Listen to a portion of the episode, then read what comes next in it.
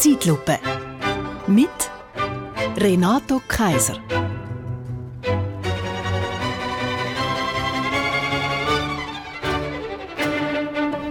Schauen Sie, ich kann es verstehen, dass wir überfordert sind. Von dieser Schlägerei zwischen den Eritreern zu Zürich. Das ist uns dann also gerade ein bisschen zu viel politisches Engagement. Ich meine, so hitzig wird es bei uns allerhöchstens, wenn es um den neu geplanten Kreisel an der Gemeinsgrenze geht. Abgesehen von dem geht es uns offensichtlich so gut, dass uns die grossen Fragen können egal sein bei den wichtigen nationalen Abstimmungen zum Thema Migration schaffen sie einmal von diesen drei Viertel im Land, wo dürfen abstimmen, gerade mal die Hälfte an Turnen. Das Resultat ist immer irgendwie 50,3 zu 49,7 Prozent und schlussendlich entscheiden ein paar tausend Nasen etwas, wo dann vor allem das eine Viertel betrifft, wo nicht abstimmen kann. Darum eben völlig klar, dass bei so einer Massenschlägerei von eritreischen Geflüchteten zu Zürich alle so unbeholfen reagieren. Und zwar von rechts bis links. Wenn irgend so ein Demeter lutschender Zürich-Hipster die Schlagziele liest, eritreische Prügelei in Opfikon Zürich, denkt er höchstens, oh, habe ich etwa Streetfood Festival verpasst? Und die anderen sagen einfach, das wollen wir nicht in der Schweiz, das ist unschwitzerisch und wollen am liebsten gerade alle ausschaffen. Und was auch lustig ist, immer wenn es um Konflikte im Ausland geht, sagen sie einmal so skiheilig, hey, warum? Warum schlönt sich die dort unten immer den Grind ein? Aber wenn sie sich dann mal den Grind da oben einschlönen, ist auch wieder nicht recht. Weil, wenn es uns wirklich interessieren dann fänden wir relativ schnell raus, warum. Schauen Sie, es ist ja so.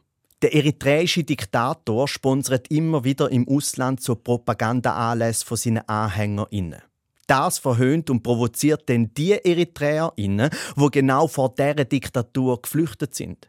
Und das führt dann natürlich zu Konflikt. Aber die meisten von uns fragen dann halt gleich nur, aber warum muss das denn da sein? In unserem Land? Dabei frage ich mich in dem Fall ja nicht, warum in der Schweiz, sondern warum zu Opfiken?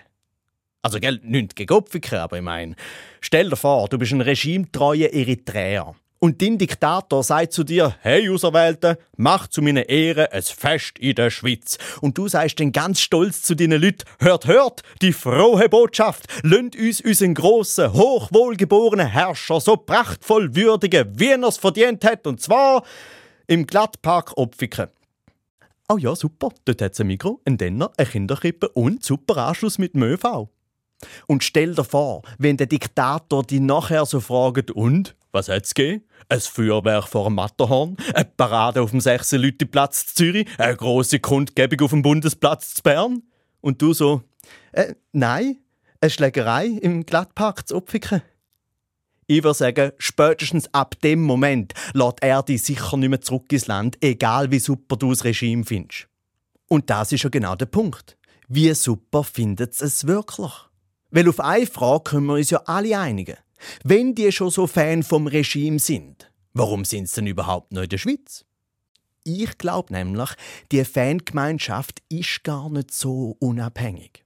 Weil eritreische Staatsangehörige außerhalb von Eritrea müssen 2% von ihrem Einkommen an eritreischen Staat abliefern, sonst wird ihnen der Zugang zu Pass oder Geburtsurkunden erschwert. Außerdem gibt es den Verdacht, dass als DolmetscherInnen verkappte Spitzel vom Regime in der Schweiz sind. Tönt alles nicht so geil, wenn ich ehrlich darf sein. Könnte also sein, dass drum die Liebesbekundungen von der Regimetreue ein erzwungen sind. Und eben auch drum so halbherzig wirken, weil ich meine, sorry. Opfiken, das ist eine versteckte Botschaft. Opfiken ist ein stummer Schrei nach Hilfe.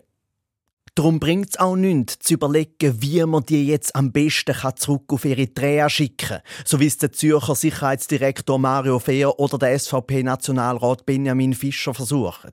Es geht gar nicht. Weil gerade die regimetreuen EritreerInnen sind schon viel länger in der Schweiz. Das heißt, die meisten von denen sind bereits eingebürgert oder haben eine Niederlassungsbewilligung und kann man darum gar nicht ausweisen im Gegensatz zu den Oppositionellen.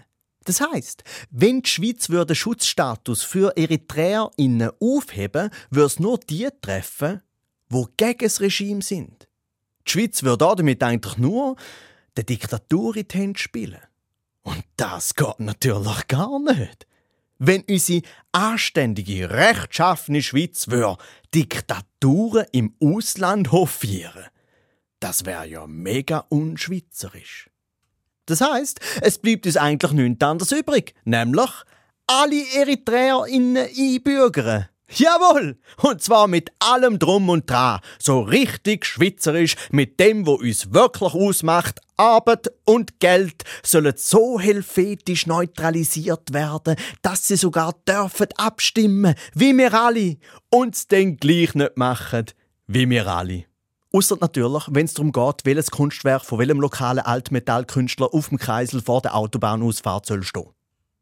So schön. Und zum das feiern treffen sich alle zusammen einmal im Jahr in Opfiken zum wahren Unabhängigkeitstag mit gemeinsamer Kampffolklore, so ein wie beim Schwingen. Nicht zum Rumble in the Jungle, nicht zum Thriller in Manila, sondern zum Hoselupf in Opfiken.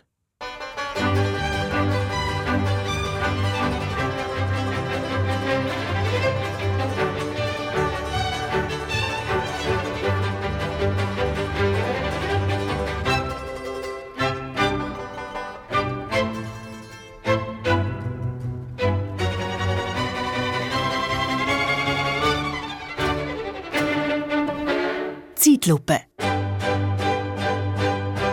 Mit Renato Kaiser.